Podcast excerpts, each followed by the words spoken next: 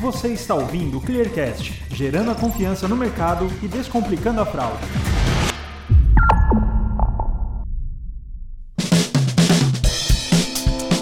Você já se perguntou como fazer para trabalhar no mercado de risco e combate às fraudes?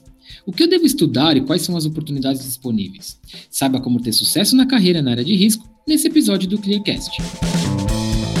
Eu sou Felipe Tilian, jornalista responsável pela produção de conteúdos da ClearSale, e hoje quem vai conversar comigo sobre esse assunto são duas feras do Magazine Luiza, Luizan, que é diretor de risco e fraude, e o Cauê Cardoso, que é gerente de risco e prevenção à fraude.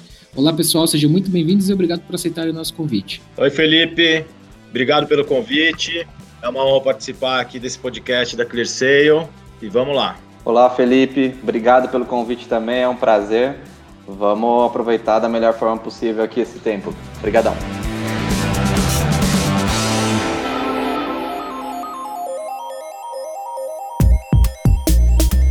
Para começar o nosso papo, gostaria de pedir para vocês dois que compartilhassem um pouquinho da trajetória profissional de vocês e quando que vocês começaram a trabalhar na área de risco e segurança. Bom, eu comecei a trabalhar na área de prevenção a fraudes faz um pouquinho de tempo. Eu comecei em uma instituição financeira, com cartão de crédito, cartão de débito. Na época ainda não existia o chip. Então a, a fraude ela era concentrada ainda nas transações presenciais, de cópia de, de trilha magnética. Era um momento bem diferente do que a gente vive hoje, né? Depois eu tive algumas experiências diferentes de instituição financeira. Eu passei por processadora, né, em processador eu tive uma amplitude maior de temas, saí um pouquinho ali do, dos temas core de prevenção à fraude, né, que a gente denomina ali como a parte de detecção, prevenção, recuperação, né, onde a gente tem ali estratégias de, de defesa, né, ou de, de contenção, né, de ataques, ou até de ir lá buscar recuperar o que passou. Aí depois de processadora tive uma oportunidade de entrar no mundo online, trabalhei em e-commerce, conheci muito a parte de aprendi junto com o crescimento do e-commerce do Brasil. Eu acho que isso foi, foi uma super oportunidade ali que apareceu. Tive algumas outras oportunidades, mas não, não brilharam meus olhos como, como brilhou na fraude, né? Acho que a gente fala na prevenção que quando a gente gosta, né, de trabalhar com prevenção à fraude, né, o, é difícil você sair, né? Porque é uma área que não tem muita rotina, não tem muita muita mesmice, né? A gente termina aí se desafiando dia a dia, aprendendo cada vez mais, né? Os perfis mudam, os desafios mudam e sempre aumentam, né? Eu acho que essa é uma primeira característica que um profissional tem que ver se ele realmente está afim ou não de trabalhar na prevenção à fraude, né? Se é uma pessoa que gosta das coisas mais quadradas, mais planejadas ali, talvez não seja muito muito caminho da, da fraude a escolher, né? Eu acho que, que a prevenção à fraude é para quem quem tem calma, jogo de cintura, consegue ver a médio e longo prazo, saber que no meio do caminho vão ter algumas escorregadas, mas que, como diz um antigo chefe meu, que não nos mata, nos fortalece. Segui no e-commerce, né, e, enfim, sigo até hoje, né, e-commerce, conta digital. Eu acho que esse é o, é o, o mercado que, que hoje eu gosto, estou feliz, né, de estar tá atuando, me sinto um profissional aí em pleno desenvolvimento até hoje. Eu acho que esse é o resumão aí do, da minha trajetória como, como profissional. Bom, minha trajetória começou em 2007, primeiro ano de faculdade como estagiário, tinha 17 anos ainda. Entrei numa, na época nem era chamado assim, mas é o que a gente conhece hoje no mercado como uma subadquirência. Era uma startup, tinha menos de 10 funcionários dei, dei uma sorte, né? Porque eu entrei em outubro e dois meses depois teve a, o anúncio de compra por um grande player é, do mercado que, que era o Buscap ali na, na, na, época. E no começo, estagiário, você faz de tudo, né? Então, de repente, uma das tarefas lá era lidar com, com fraude, né? E eu lembro até hoje a primeira ligação que eu atendi era um cliente muito bravo por é, ter sido reprovado, ele tinha comprado dois PlayStation, né? Então, lidar com esse cliente é, que tinha comprado dois PlayStations foi, foi um desafio. E dali em diante começou, né? Entendendo esse mundo de, de equilibrar a boa experiência com a segurança da, dos negócios também. Então, fiquei nessa, nesse braço de e-commerce por por cinco anos e, e, meio também. Foi ali que eu me desenvolvi, passei por todas as caixinhas também, como analista, depois consegui uma posição de liderança, que era algo que eu, que eu almejava também. é, e fui indo mais para a parte estratégica. Eu fiquei um ano e meio fora da, da área de fraude, que foi uma, um período que eu fui para uma área de produtos né, e, e, marketing, trabalhando ali no suporte com a parte de, de indicadores, e me ajudou bastante nessa questão de visão de negócio, além da, da, da prevenção à fraude. E depois disso, me mudei para São Paulo também, né? Sou do interior de São Paulo. Comecei minha trajetória nessa, nessa startup que estava no interior na, na época. E me mudei para São Paulo, fiz minha pós-graduação também, fiz uma pequena especialização fora, mas foi bem curta também. E tudo isso me ajudou a ter essa visão mais ampla, né? não só da fraude, mas da fraude como negócio, né? Como a, uma área que habilita negócios a, a, crescerem e se sustentarem na linha do tempo, né? Porque eu acho que a gente tem bastante exemplo no mercado, né, que negligenciaram né, a, carreira, a carreira, né, o papel da, da área de prevenção à fraude e tiveram vida curta no mercado. Então, a gente está num país que é o segundo que tem mais fraude, eu diria que é o primeiro em termos de sofisticação, né? E então trabalhar, ter uma área, é, respeitar essa área também, né, de, de, prevenção à fraude, acho que é muito importante para a continuidade de negócios. E, enfim, depois da, de passar por subadquirência, fui mais voltado para e-commerce, marketplace. Tive a oportunidade de trabalhar tanto na parte de consumidor quanto na parte de, de seller, né, de quem está comercializando online. Né? Então, Além do chargeback, né, existe outra frente também de recebíveis, tem uma frente também de produtos falsificados, é, tem uma frente de logística importante também, que são momentos da jornada online que pode ser é, alvo de fraude. Né? Então, tive oportunidade nesse período de marketplace em atuar ali e por um pouquinho mais de um ano é, vivi um período também na, na indústria de delivery, né? Então, nessa indústria de delivery também é uma realidade um pouco diferente, né? Uma, tem uma característica de, de, de velocidade diferente, porque você pede uma comida para chegar em 40 minutos, né? E lidar com esse contexto, assim, tem várias partes envolvidas, né? Tem tanto o restaurante, quanto o entregador, quanto o consumidor e muitas vezes tem uma pessoa, né, desse, é, que está dentro de um supermercado fazendo a compra que paga isso também. Então, o caminho do dinheiro pode passar até por quatro pessoas diferentes, né? Então, lidar com esse contexto é, me ensinou bastante nessa, nesse momento de carreira. E estou aqui no, no Magalu nesse um ano e meio, um pouquinho mais de um ano e meio, com grandes desafios também. Aqui a, a gente é um pouquinho de tudo, né? De e-commerce, né? varejo, fintech, delivery. Então a gente está é, nessa visão de plataforma com, com desafios bem, bem diversos, né? Então, o que eu diria que é, entrei nessa carreira de, de prevenção à fraude é, foi por acaso, não foi algo que eu planejei entrar ali, mas é algo que é, me, me, ensinou bastante a questão de, de ter bastante calma para lidar com muita diversidade, porque eu diria que fraude, quando está tudo bem, a gente passa mais discreto, né? Mas quando acontece algum desvio, né, para o bem, para o mal, de fraude ou de, ou de impacto com o cliente, a gente é bastante visto. E eu acho que o, o grande ponto é a gente gerenciar né, esse, esse contexto com, de uma forma melhor né, para todas as partes envolvidas. Né? E eu acho que características importantes né, para profissionais de fraude que eu vejo é muita questão da curiosidade também, porque é muito dado, né, muita informação no nosso dia a dia. Então, ter a curiosidade ali de, de entender o que está acontecendo e também o que está acontecendo no mercado para entender as diferentes modalidades de fraude é super importante. E eu vejo bastante essa característica nos profissionais é, que se desenvolvem bem ali no, no, no, na carreira de fraude, que é um, o senso de justiça, né? Porque no final do dia tem uma questão de propósito importante no nosso papel aqui, né? Porque a fraude, né, o, o beneficiário da fraude, ele alimenta algo muito ruim, né, para a sociedade como um todo. Então, acho que esse senso de justiça é, é algo legal né, de, de, entender no perfil do profissional, né, e, e, também é algo que profissionais com essa, com essa característica é, se encontram muito nessa carreira, né, então acho que esse é um pouco, um pouco do contexto e um pouco da minha trajetória aqui também na, na, na área de fraude.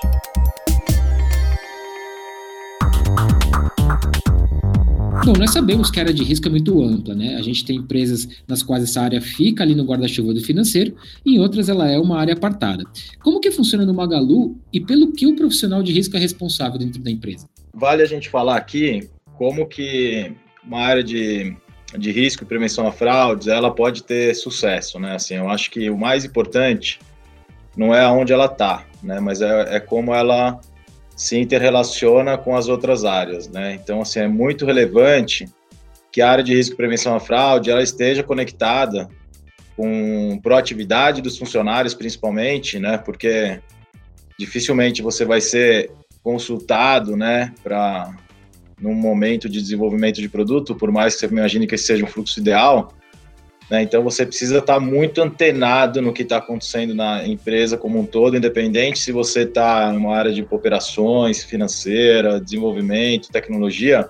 Então acho que a estrutura tem que estar bem ligada aí no, no que está saindo do forno, né, Cauê? Eu acho que é isso. A, a estrutura de fraude, onde está, não, não, tem, não tem grandes interferências. O importante é, é, ter capacidade de percorrer e viabilitar todas as linhas de negócio que a empresa quer atacar. Né? Acho que é, tem negócios é, que estão focados em verticais, tem negócios que têm tem característica mais ampla. Né? Então, a gente vive aqui no, numa plataforma, uma, uma empresa com característica de, de ser de maior amplitude, né? de diferentes modelos de negócio. Então, acho que assim, para falando do pro sucesso dentro desse contexto, naturalmente a área tem que ter essa capacidade de, de lidar com amplitude, né? E mesmo na amplitude requer profundidade, né? Então você vai ter que ampliar, percorrer, né, os diferentes negócios e cada linha de negócio tem as suas particularidades. Então tem que acompanhar a parte regulatória, tem que acompanhar a parte de tecnologia, tem que acompanhar a parte de operações, né? Então toda, todas as, as, suas verticais têm as suas características de negócio, né? Então não dá para não é uma receita do bolo que serve para todas as linhas de negócio. Então acho que para quem está nos ouvindo, né, acho que vale a pena olhar para para a empresa que você está, né? Qual que é a estratégia da companhia? Se ela é uma empresa de delivery, se ela é uma empresa de fintech, se é uma instituição financeira, tem que estar tá bastante antenado com com qual que é a característica da companhia, a, o negócio, as exigências que existem ali no ponto de vista regulatório e negócios e a partir dali construir, né, suas suas tecnologias, né, fazer suas, suas parcerias também, né, porque eu acho que ninguém faz nada nada sozinho, né, a gente está no mercado ali que a gente precisa colaborar bastante para ganhar essa guerra ali do, contra, os, contra os fraudadores, né, e fazer isso acontecer. E como é o dia a dia de um profissional da área de risco? Assim, é difícil ter rotina, começa por aí, né? Mas assim, tem o um mínimo que é o que não se mede você não consegue melhorar, né? Então é importante ter bastante medição de, de todo, ter clareza né, de quais são os seus indicadores expostos, né? Tanto para para conversão, quanto para fraude, quanto para custos, né? Eu acho que tem uma tríade conhecida aí no mercado, né? De, de das áreas de fraude, está gerenciando esse, essas frentes, né, para ter a melhor eficiência. Então é importante medir bastante. Então acho que o dia a dia passa muito por acompanhar como estão e, e estruturar caminhos necessários para você ter a melhoria contínua na, no DNA da, da estrutura, né? Então o dia a dia nosso faz parte de, de acompanhar e também assim tem a parte que é olhar o dia a dia, tem que a parte olhar para frente, né? Onde você quer, quer chegar e construir a estratégia para chegar lá. Né? Então, o nosso dia a dia passa por isso, né? Acompanhar, melhorar continuamente e construir a, a área que a gente quer para o futuro.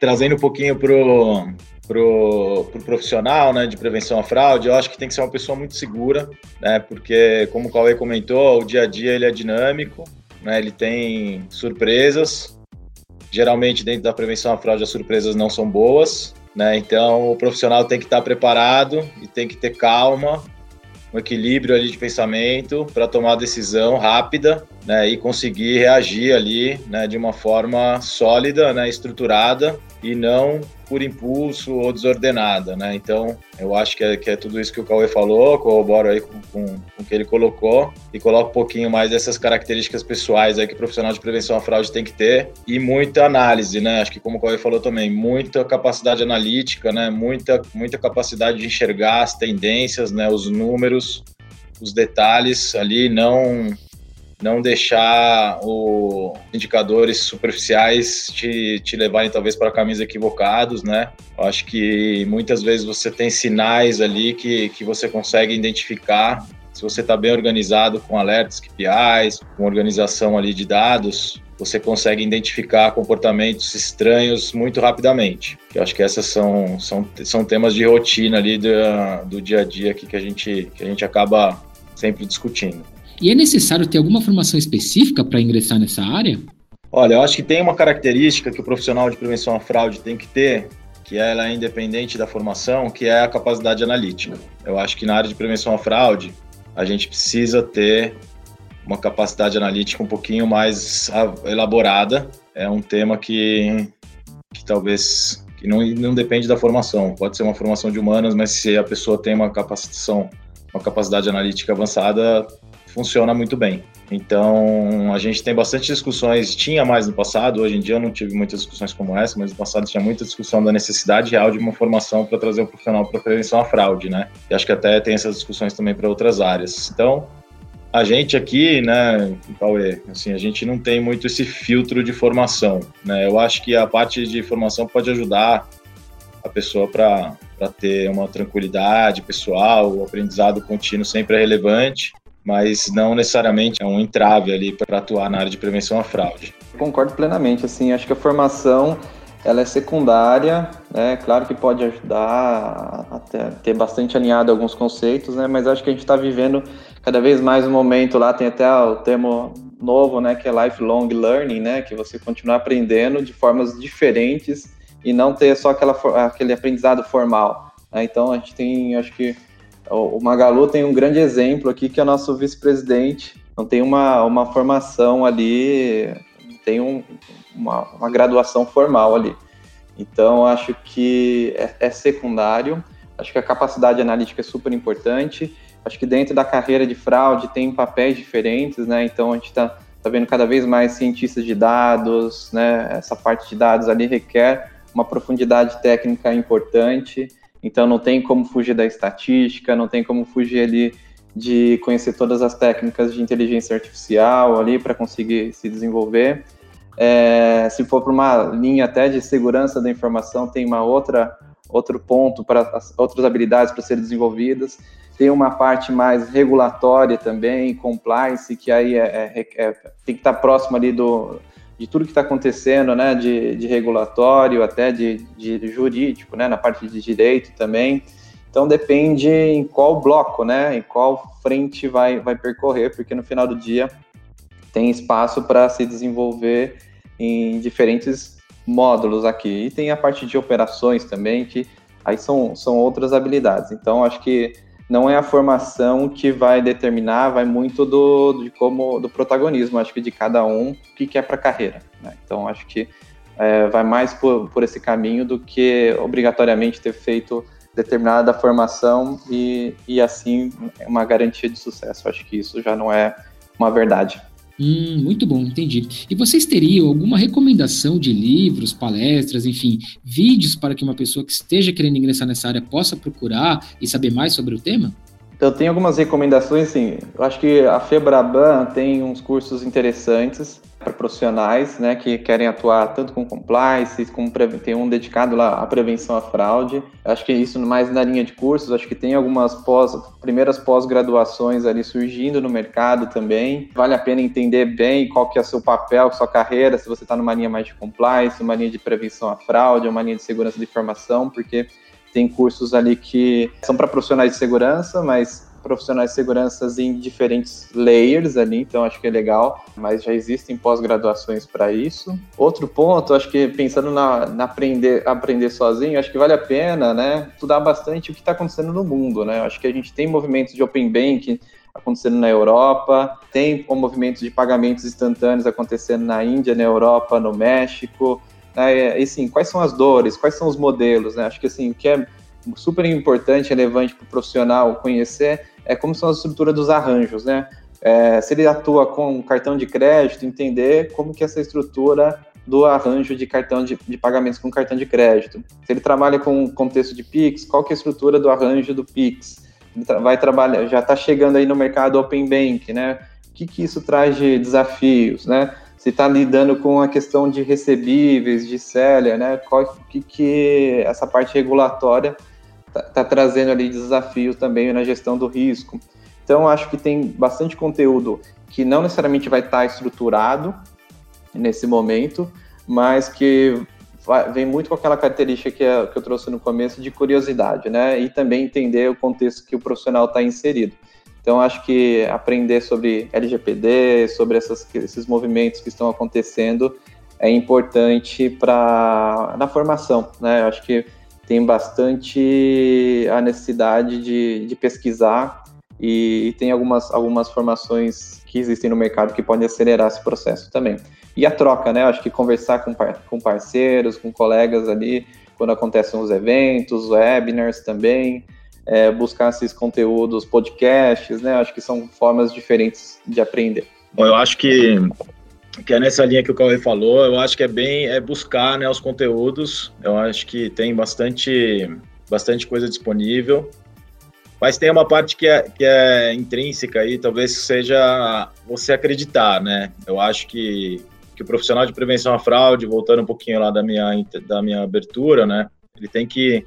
Ele gosta do que ele faz, ele tem que fazer bem feito e tem que entender o que, que ele tem que desenvolver para ele ser um profissional melhor. Né? Então, cada profissional, em cada momento, tem que conseguir ter essa, esse autoconhecimento, né? essa, essa leitura do que ele precisa melhorar, fazer essa autoanálise, voltar para casa e buscar aí, dentro desse monte de opção que tem, essa que é uma que a gente está fazendo agora, esse objetivo aqui é a gente compartilhar conhecimento, levar esses insights para para os novos profissionais. Né? Eu acho que a gente tem uma, um momento muito feliz de mercado, um momento muito feliz para os pro profissionais de prevenção à fraude e pensar grande né? e acreditar. Eu acho que, que esse mindset de crescer né? e essa, essa, esse fazer bem feito, fazer com ética, não pular etapas, são algumas dicas aí que, que são valiosas para construir ali um, um futuro profissional sólido, não ter nenhum, nenhum buraco no meio do caminho. Bom, pessoal, agora nesse nosso bloco final a gente vai fazer um jogo rápido. Vocês vão me responder com a primeira coisa que vier na cabeça de vocês, tá bom? Qual a fraude mais bizarra que você já viu? Tem uma aqui que é a pizza pirata. Isso me marcou muito, né? Pizza pirata basicamente é um, um fraudador que com um restaurante falso, né? Usando a marca, uma marca famosa. Ele entrou com marca famosa, entregou uma pizza de baixa qualidade, mas ele conseguiu vender muito, né? Então a gente na época, nesse contexto, chamou de pizza pirata. Qual tipo de fraude te deu mais dor de cabeça? É aquela que você não pega, né? É aquela que você demora para perceber. E essa aí é que sai mais cara. Você já foi fraudado? Eu tenho dado vazado, eu tenho um aplicativo aí que monitora Deep Web, né, que é pago, né, que dá é um aplicativo conhecido. Eu tenho vários dados vazados, infelizmente, e também já teve uma tentativa de fraude, mas foi foi bloqueada. Trabalhar com risco é? Desafiador. É emocionante. Ter a ClearSale como parceira é? Acho que é super estratégico aqui. Eu acho que não dá para ganhar essa guerra sozinho. Eu acho que é uma troca de aprendizado super relevante aqui para ambas empresas. É uma parceria super antiga e que a gente colhe muitos frutos. Muito obrigado por essa troca. Tenho certeza que elucidou muito para aqueles que querem ingressar no mercado de risco e segurança. É isso aí, pessoal da ClearSea, agradeço o espaço, a oportunidade também e toda a parceria. Fico à disposição para todos os profissionais que quiserem trocar uma figurinha. Estou no LinkedIn também, como Cauê Cardoso, meu nome se escreve um pouco diferente, mas qualquer coisa a gente deixa um link aqui para facilitar a vida também. É isso, obrigado e sucesso para todos. Obrigado mais uma vez pelo convite. É, meu LinkedIn é Luiz com S Zan. Fique à vontade para me contatar. Eu estou à disposição. Fazer essa, essa troca aqui de conhecimento para nós, de prevenção à fraude, faz parte aqui para mim, especificamente da minha carreira, desenvolvimento de, de profissionais. É uma coisa que me traz muita, muita satisfação e orgulho. Então, eu deixo meu canal aberto aqui para conversar. E obrigado, Crescer, pelo convite. E obrigado a você, claro, que escutou a gente até aqui. Se tem alguma dúvida ou sugestão, é só mandar para a gente um e-mail no comunicacal.clear.seio e a gente responde prontamente. Muito obrigado e até a próxima.